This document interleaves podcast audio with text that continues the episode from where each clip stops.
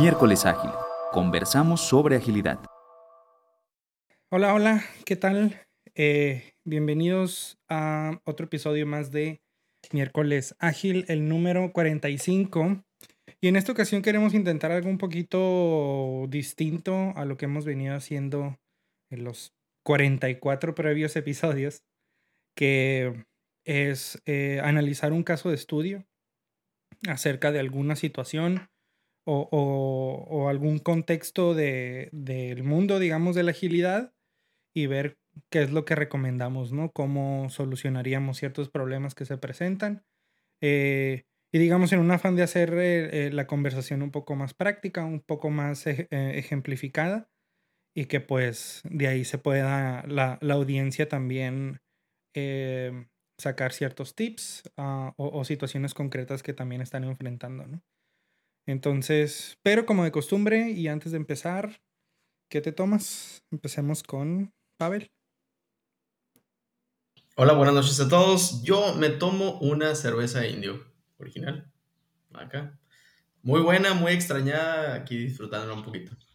Desde de las tunas. Te, te, te, no sabes cuánto envidia te tengo. Acá he querido conseguir y no encuentro. No la traen. No la traen de este lado. Diógenes, ¿qué te tomas? Yo pasé a, la licorería. aquí en Massachusetts parece que nada más ahí estoy tomando un Shipping Out of Boston, un Amber Lager. Sabe parecido, pero no igual a la Samuel Adams, que es una Boston Lager. Y pues, salud. Muy bien. ¿Por qué? Salud. Yo con mi agüita tradicional. Muy bien. Eso dice el público. No le crean, ¿eh? ese, ese termo es, opaco, ¿no? Entonces no sabemos, no sabemos realmente qué es lo que trae. Este, no se ve el contenido. Y yo también en mi, en mi termo opaco voy por mi segundo termo de café. Hoy me he portado bien, no son tres, son solamente dos. Entonces, este... me encanta la parte de termos, no tazas. Güey. Sí, digo, bueno, en mi caso si preguntas por tazas, son tazas grandes, ¿no? Que equivalen a un termo, entonces. Igual, igual conmigo. Llevo dos tazas. Bueno, entonces, bueno, vamos a, empezar con el, con el caso de estudio y hoy Diógenes nos trae em, un caso de estudio para, para analizarlo y, y ver qué sale, ¿no? Entonces, Diógenes. Ok, pues en el caso de hoy quiero traer no un equipo, sino a un, todo un departamento. Eh, estamos hablando del departamento de soporte a producción de, una empresa este, que soportan más de 100 aplicaciones diferentes. Entre ellas, eh, comunicación entre bases de datos, eh, SQL, Oracle, PeopleSoft, aplicaciones en distintas tecnologías, distintos lenguajes con distintos fines, no es una empresa de tecnologías y bueno, estamos hablando de que hay que reducir la cantidad de tickets, eso es lo padre, un objetivo fácil, sencillo y directo.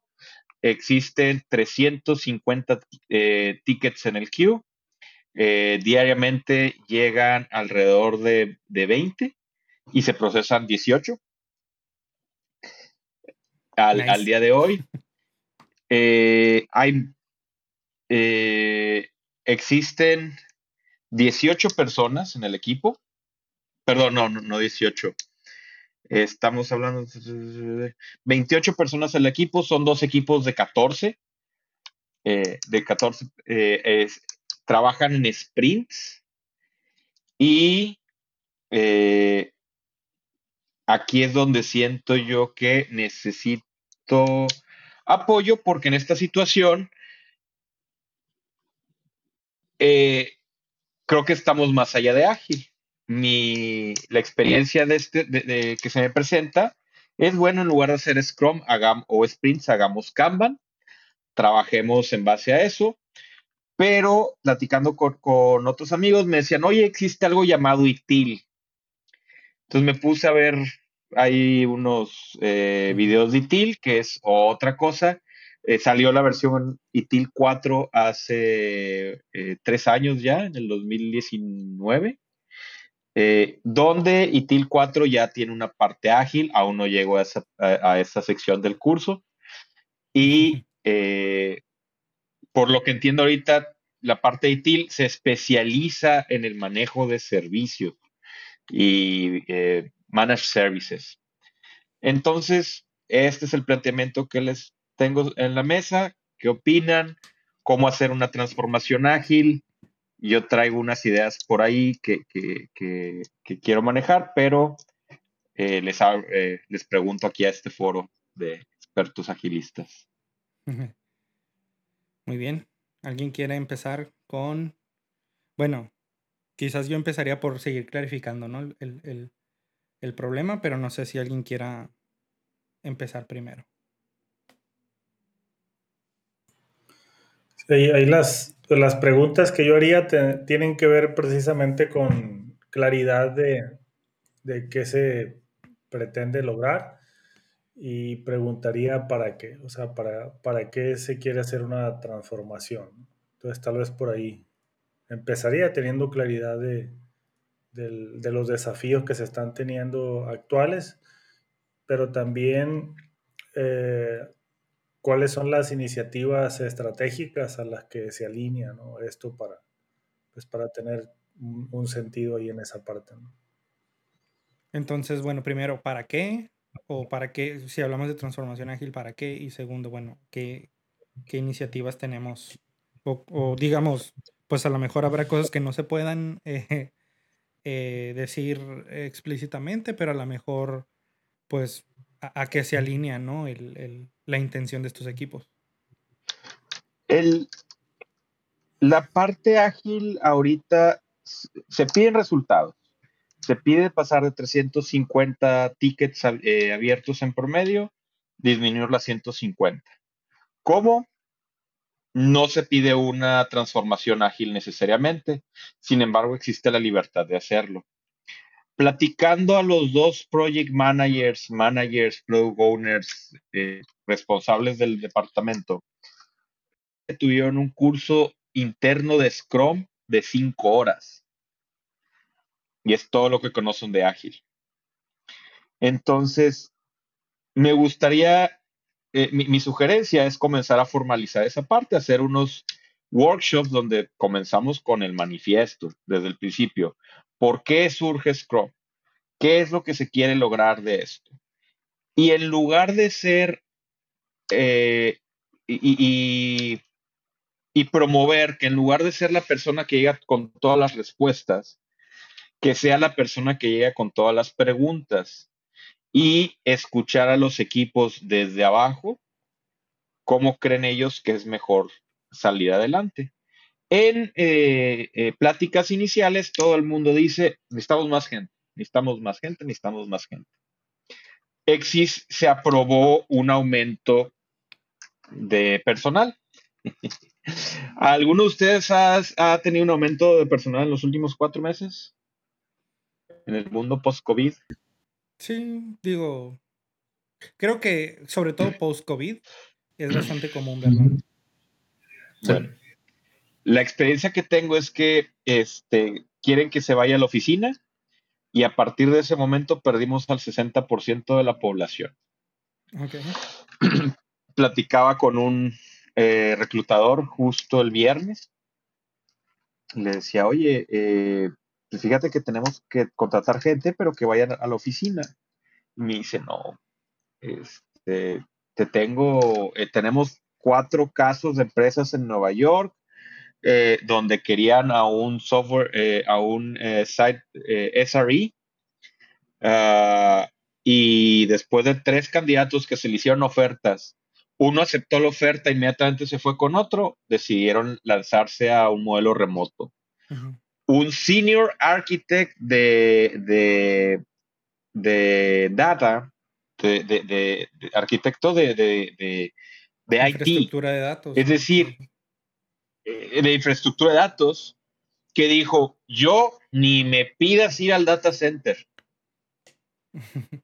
y la empresa, después de tener la vacante abierta por tres meses, la la, este, dejó que el arquitecto no vaya, lo contrató remoto, que no vaya al data center ni de visita, ni para irlo a conocer, ¿no? Así de entrada. Y me comentaba también, tengo un candidato que estaba haciendo entrevistas con cinco personas, le hicieron oferta en una, cayeron otras dos, y le dice, oye, fíjate que esa es la, la más cara y la firmé. Pero llegó el otro y me dio 5 mil dólares y le dije, no, yo soy una persona de palabra. Y luego llegó el tercero y le ofreció 25 mil dólares arriba de lo que ya había firmado. Y le digo, y, y, que le dice, ¿y qué hago ahora? Porque mi palabra vale 5 mil dólares, pero 25. Entonces estaba cambiando. Bueno, esa es la parte personal. Qué padre haya aprobación de presupuesto. La veo difícil que pueda, se pueda llenar pronto ese requerimiento. Entonces, devuelvo la pregunta. Eh, la transformación ágil no es un requisito para lograr el objetivo. El objetivo es sencillo, pasar de 350 tickets con 30 personas, reducirlos a 150 en seis meses. Entonces, no sé si con eso contesté un poquito más. Yo, sigo, con la pregunta realmente, este, ¿qué, ¿qué, son los motivadores? ¿no? E, ese es es una, es una medición lo que está haciendo. Ese, vamos a llegar allá, pero ¿qué, qué motiva llegar allá? ¿no? El número es un número arbitrario, ¿de dónde vino? ¿no? ¿Qué, de, ¿Por qué se aspira a, a eso realmente? Este, y, y, y, si bien entiendo que, que, una transformación ágil no fue lo que se pide, ¿no? Realmente lo veo como una, lo estás observando como una opción por nuestra experiencia, por tu experiencia pero me sigo preguntando, ¿qué, qué motiva esto, no? O sea, ¿qué, ¿qué, lo está empujando? ¿Qué fuerza está llevando eh, a un cambio, no?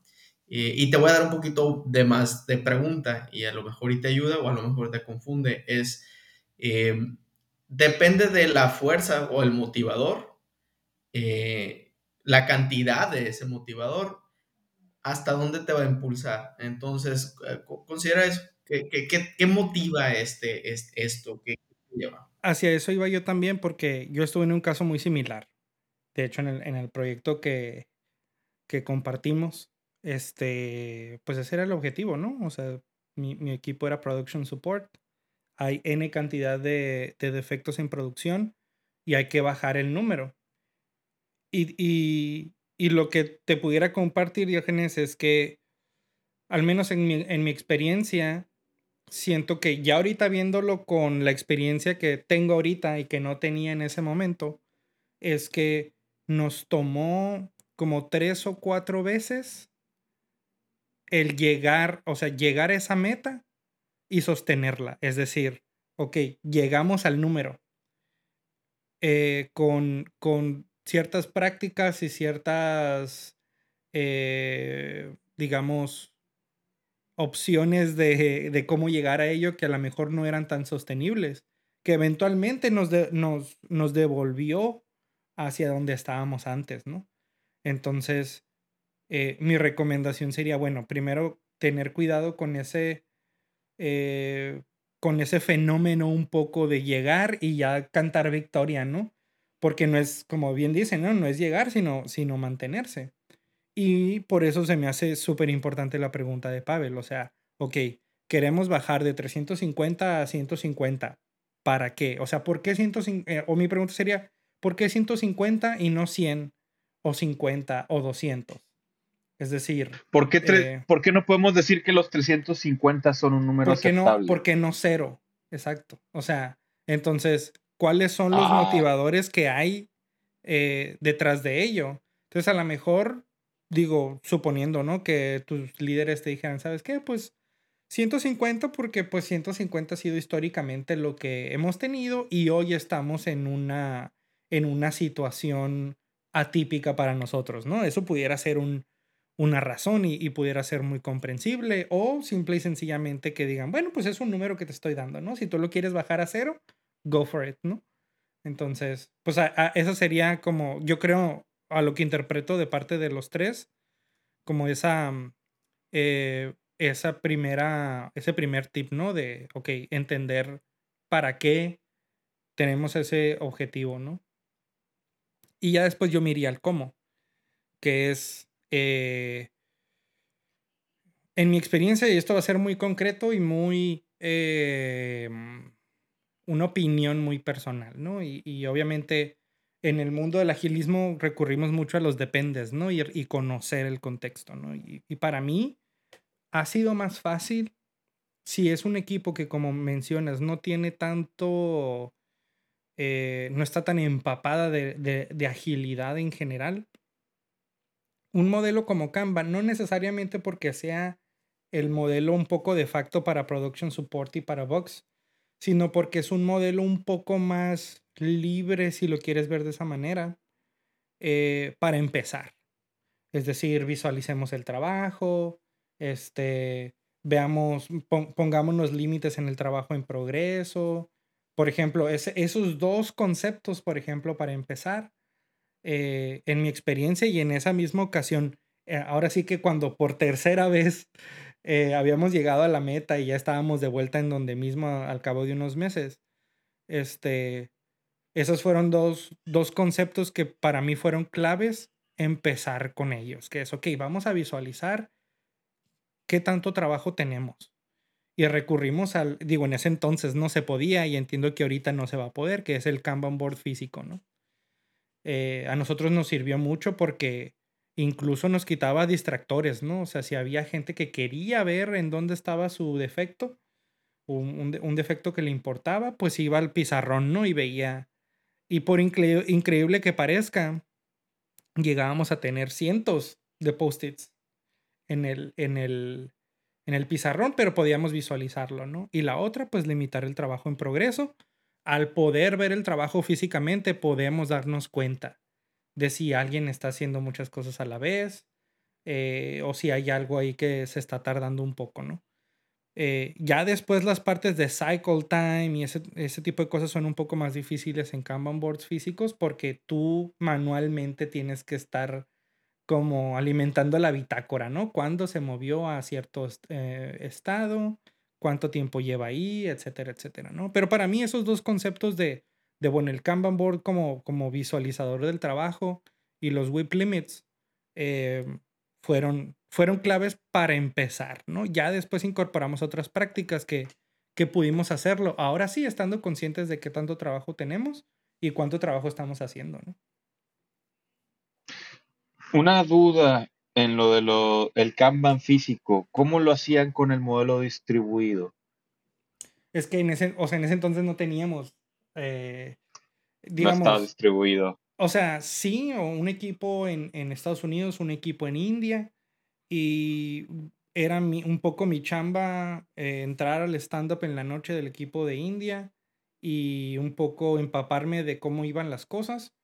Lo que yo, Perdón, lo que yo sí hacía era mantenía, usábamos Jira en ese entonces, Jira y el físico sincronizado lo más que pudiera.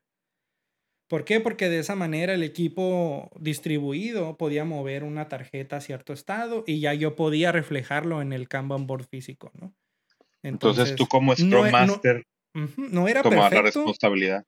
Sí, no era perfecto y, y no era tan eficiente, pero para empezar nos sirvió. Y eventualmente terminamos migrando completamente a la herramienta digital. Entonces ya no fue tanto trabajo de, de sincronización, ¿no? Pavel.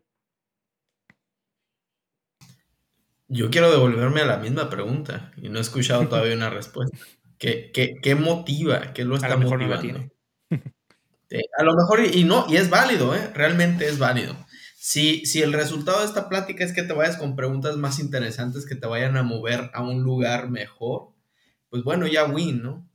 Este, pero si tienes una idea, pues bueno, a lo mejor podemos trabajar en base a eso como sugerencias. Sin embargo, brincar a acción sin la reflexión puede ser un desperdicio. ¿no? Sí. Eh, sí, coinciden en identificar primero qué es lo que está doliendo a lo mejor por ahí puede ser algo más, más práctico, ¿no? ¿Qué, está doliendo ahorita que nos lleva a, la necesidad de reducir de, 300 a 150? ¿Qué desafíos tienen? ¿Dónde se nota? Como para, para prestarle la suficiente atención y pensar en, en bajarlo. Déjenme contestarles la pregunta. eh, de los motivadores, para qué se quiere bajar el número. Eh, creo que parte de la necesidad de disminuir el número es disminuir también, y es lo que me causa ruido ahorita que comentabas, ¿por qué 150 y no cero? Creo que hay 150 tickets que tienen más de un año, o dos, o tres, que la organización ya dijo, estos nunca los vamos a terminar. Entonces esos no los cuentas. El, el, el, el 0 eh, me, no tienes idea. El, detalle es que la posición no es de, de, ticket, la posición es de, de dirección. Entonces, otro reto este, bueno, les, voy a compartir, eh, es sorpresa, es, es el caso que tengo ahorita. Eh, paso de ser manager de 15 aplicaciones y 5 personas a ser director de, de cuatro managers, dos aquí, dos en India, que el equipo en total son 35 personas.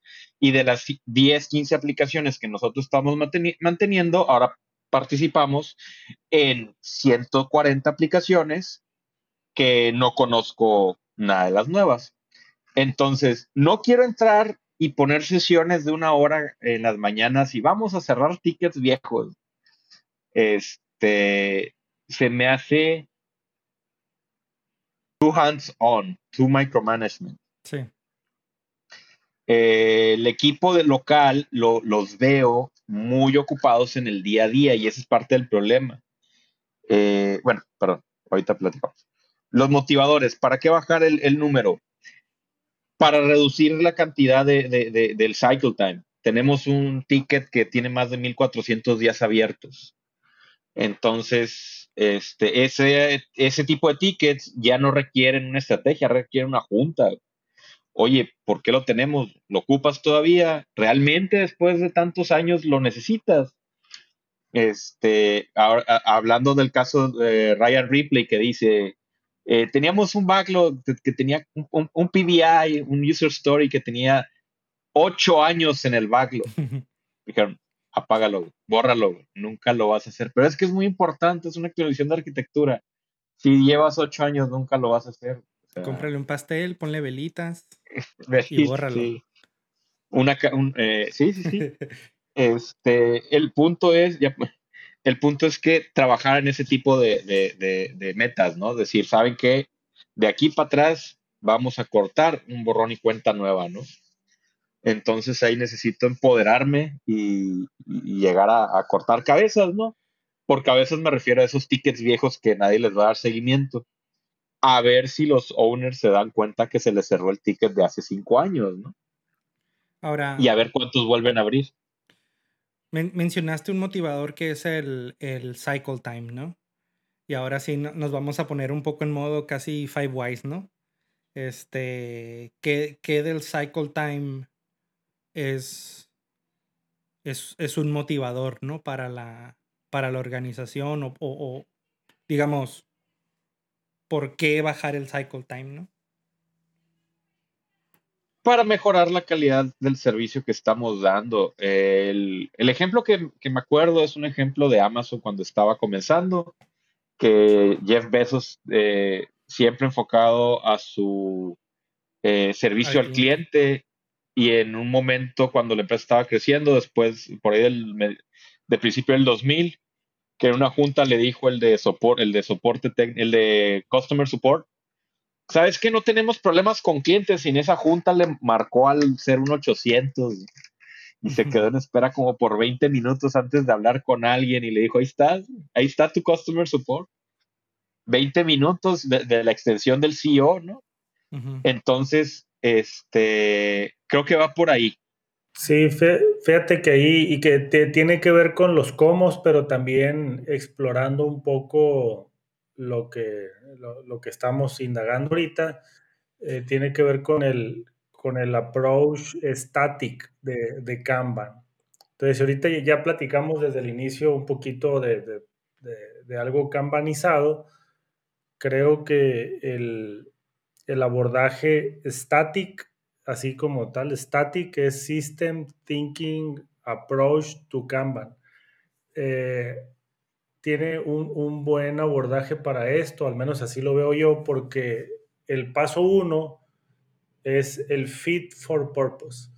Entonces, ¿qué hace el paso uno? Esto que estamos haciendo ahorita. Entonces, te, te dice paso uno, identifica para qué. Identifica para qué, para qué quieres hacer eh, algún improvement, alguna mejora, y a partir de ahí empieza ya con alguna, alguna mejora eh, gradual pero también habla del, en el segundo paso, habla de entender esas fuentes de, de inconformidad o, no satisfacción.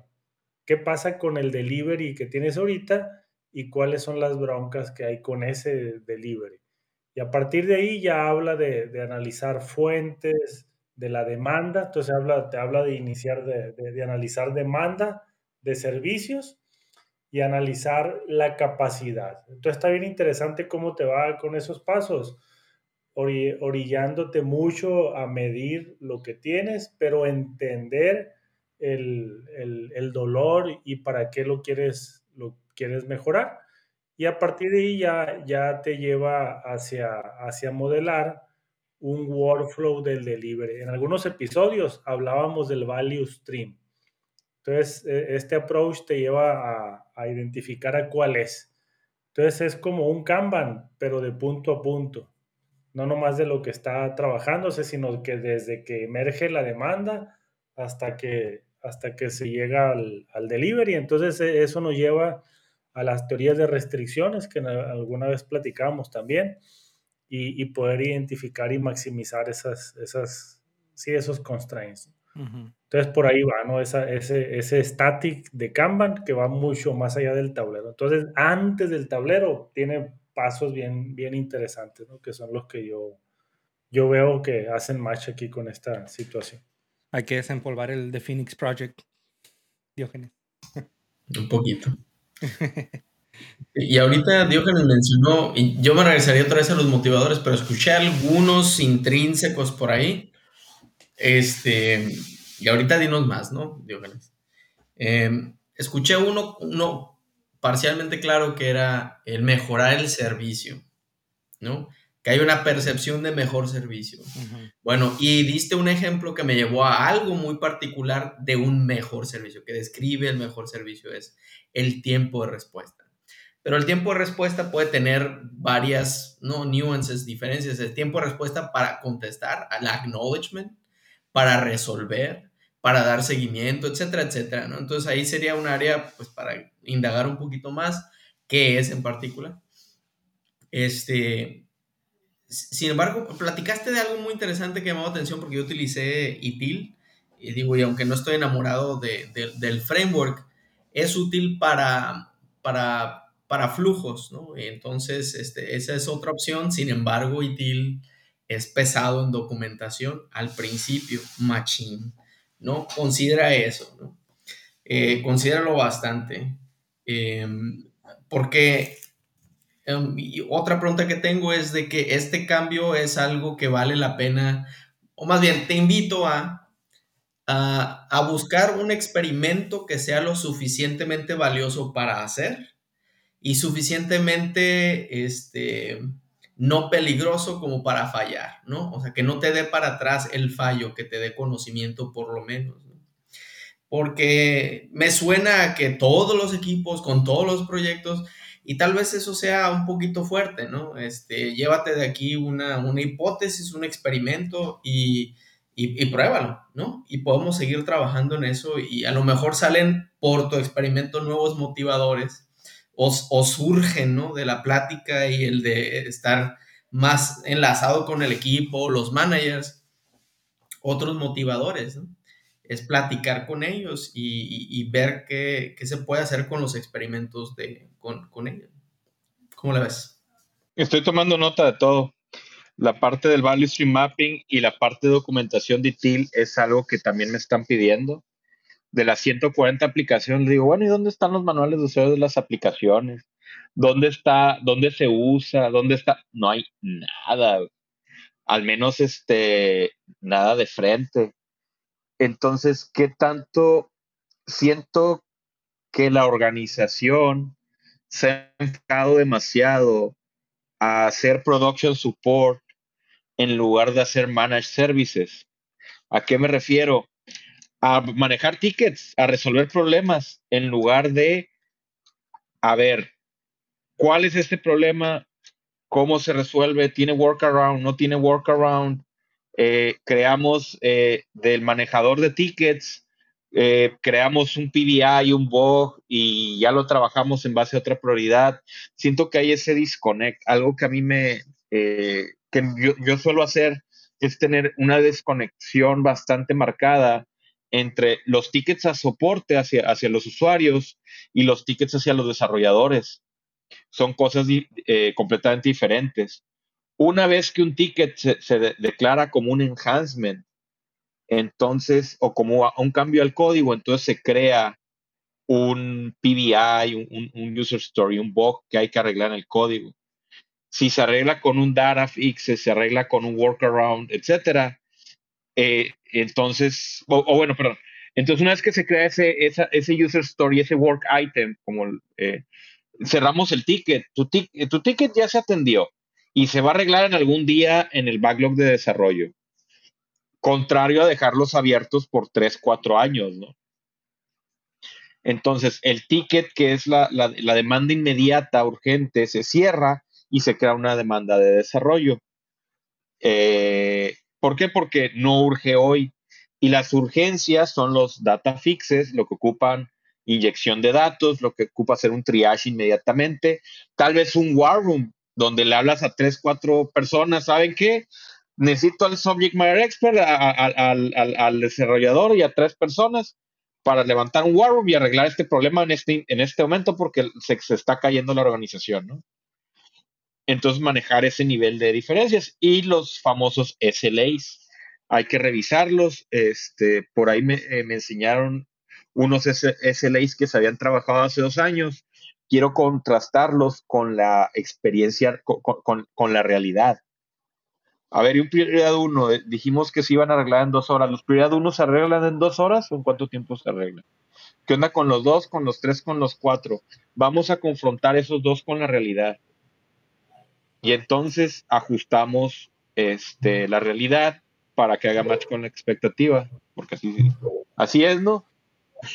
Sí, de, hecho, Kanban eh, trabaja con un término que se llama Service Level Expectation. Y, ese expectation, así como lo mencionaste, se basa en la realidad que es eh, la métrica de tu capacidad. Entonces, primero mides tu capacidad actual para empezar a mejorar a partir de ahí. Pero no inicias mejoras según este abordaje hasta que tengas eh, conocida tu capacidad. ¿Cómo está tu workflow actual? Ya que lo conoces, a partir de ahí ya empiezas a, experimentar, como lo mencionaban ahorita, eh, de forma eh, controlada. no, y está que, que, que, comentas, ya van dos veces que me recuerdas por qué me gusta Kanban, que es de, las, de los frameworks o, bueno, de las metodologías ágiles que hacen menos daño o menos impacto a la organización. Porque cuando metes Scrum, ¿dónde están los Scrum Masters? No, no tenemos, tenemos Project Managers. No, no, no, no, no, quita Project Managers y pones Scrum Masters. ¿Dónde están los Product Owners? No, no tenemos Product Owners. Entonces tráeme a gente del, negocio. No, no hay gente del negocio. Bueno, entonces, este, tú, VA, este, eh, vas a ser el Product Owner. Scrum pone sus roles y Kanban, más o menos como lo que comentas, Jorge, toma la situación actual y la analiza bajo otra perspectiva y, y a partir de eso saca las métricas actuales y ves puntos de mejora. Como sea que esté. Como sea que esté, Te, lleva a, decir, ahorita tenemos 350 tickets eh, en progreso, mi, mi throughput es de, de 20 diarios, pero, pero ya partes de una base de, datos. Entonces con eso ya dices, ah, pues le voy a bajar 5, le voy a bajar 10.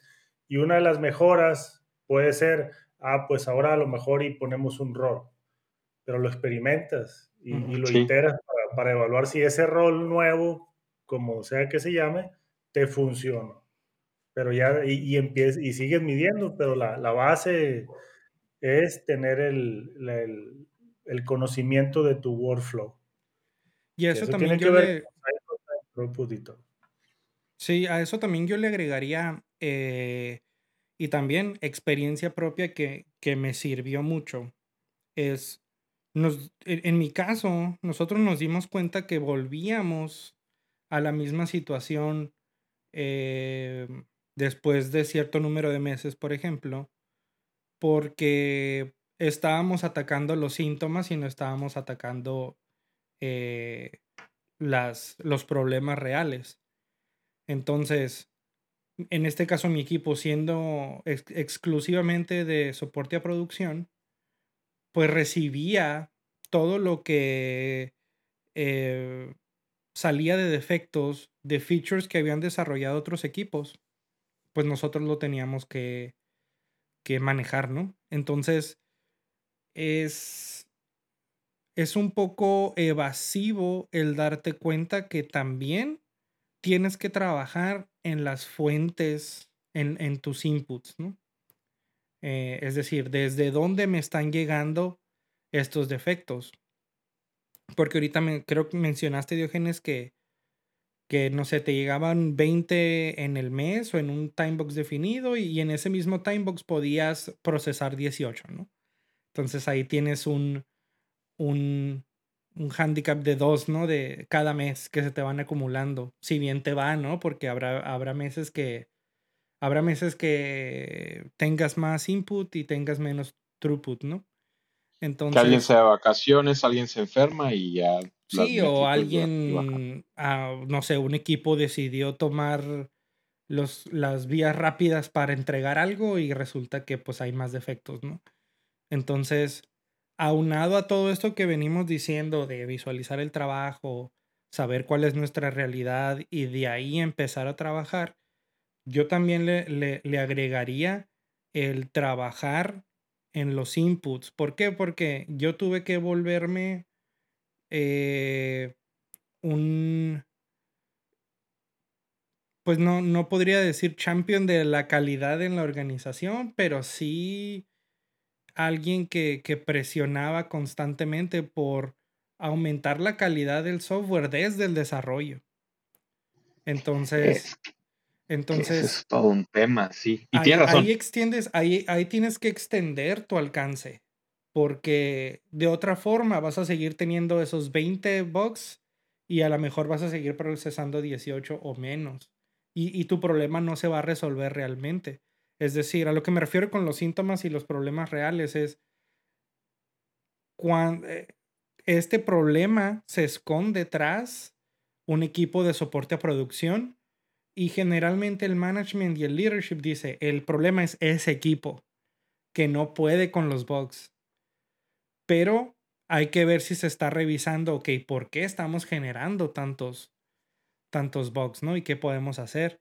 Y una medida, por ejemplo, que yo tomé y que me sirvió, que a lo mejor no es tan eh, ágil o amistosa, si lo quieres ver así, es poner periodos de garantía. O sea, tú, o sea, mandaste tu, tu feature a producción, me tienes que dar un mes de garantía. O sea, si todo lo que salga en un mes, tú lo tienes que arreglar como desarrollador de ese feature. Porque en lo que me empapo, en lo que en mi equipo se empapa del feature, en lo que hacemos el KT, en lo que hacemos todo eso, que generalmente son cosas que se dejan a lo último porque siempre estamos corriendo, este, pues en, e, en ese tiempo tú te tienes que encargar de, de, lo que salga en producción.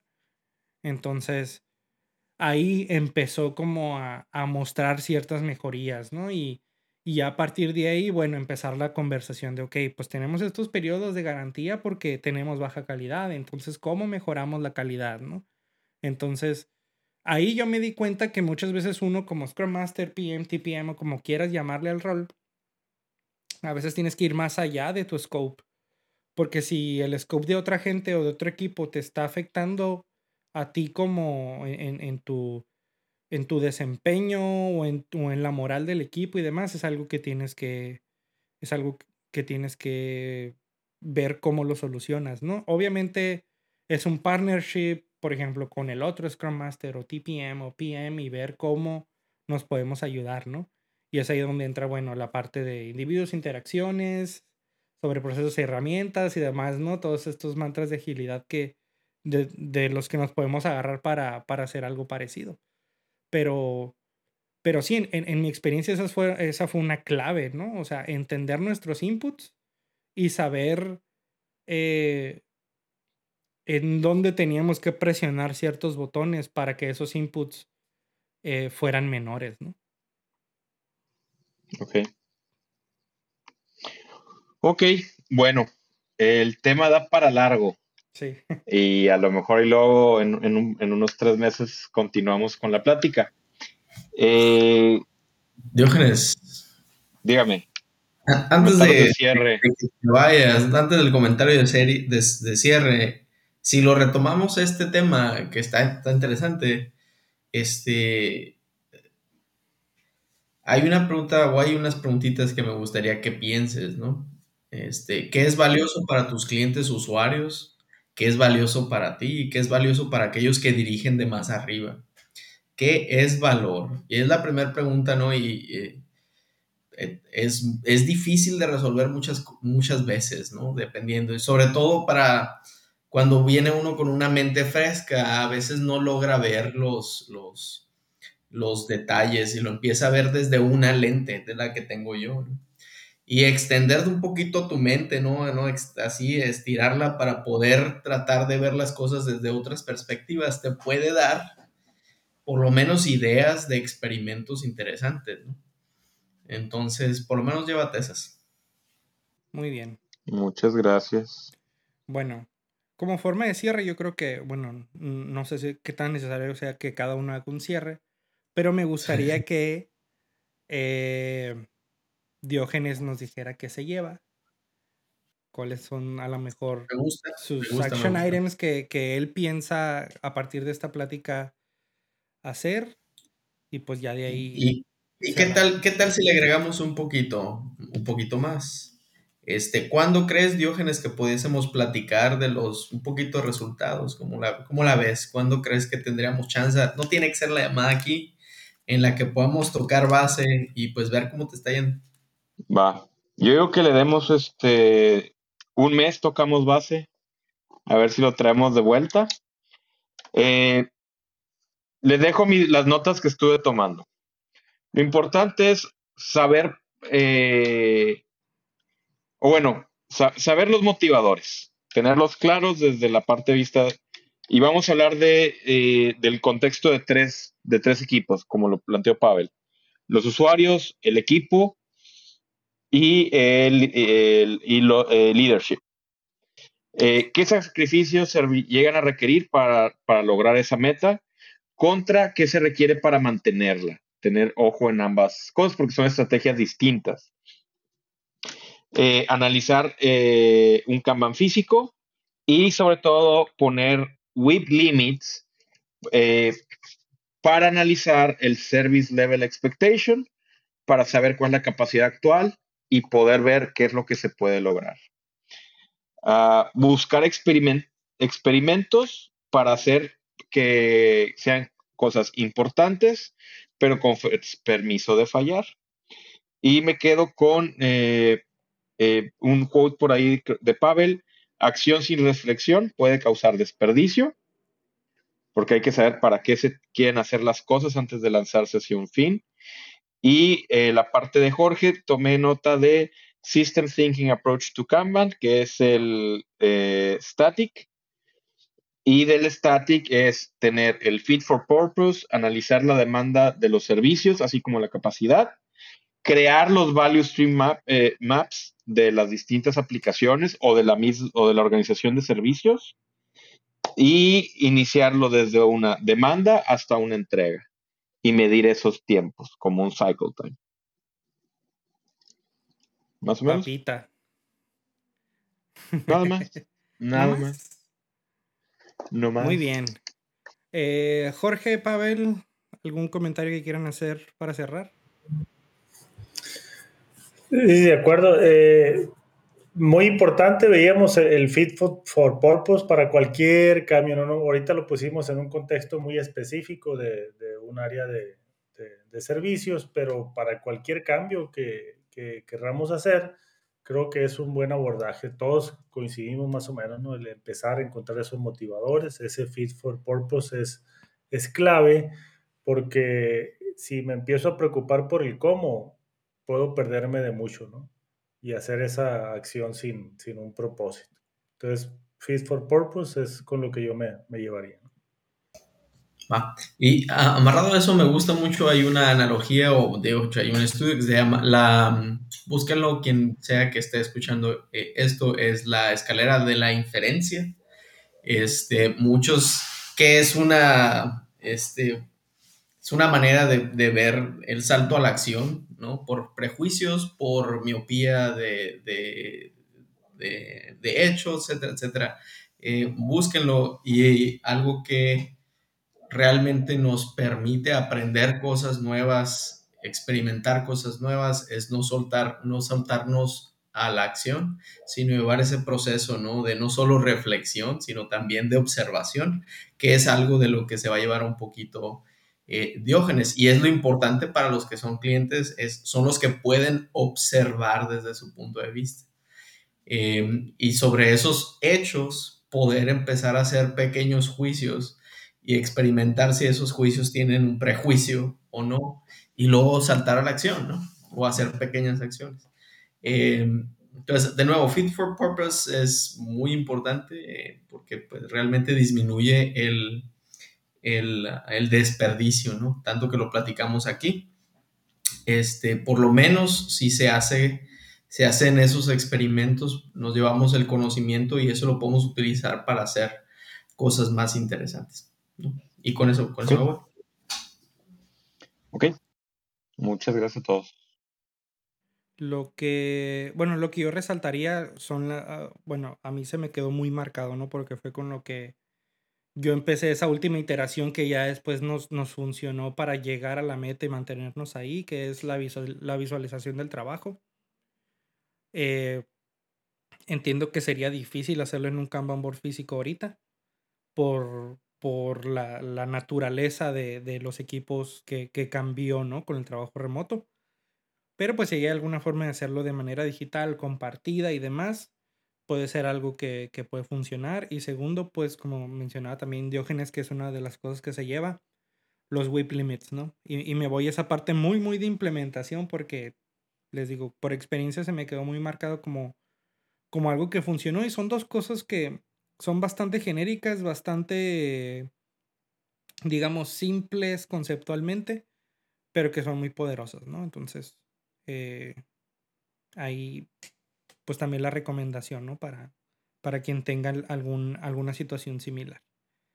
Ah, y bueno, eh, como comentario final también, pues invitarlos a que si tienen algún caso de estudio que quieran eh, compartir con nosotros y, que les demos una, una, revisada, pues con toda confianza em, están los, los comentarios, sobre todo en YouTube. Creo que Spotify y otras plataformas de podcasting no, no tienen esa, esa habilidad, pero estamos en YouTube como Miércoles Ágil Podcast y pues ahí podrán encontrar el contenido y, hacer comentarios, ¿no?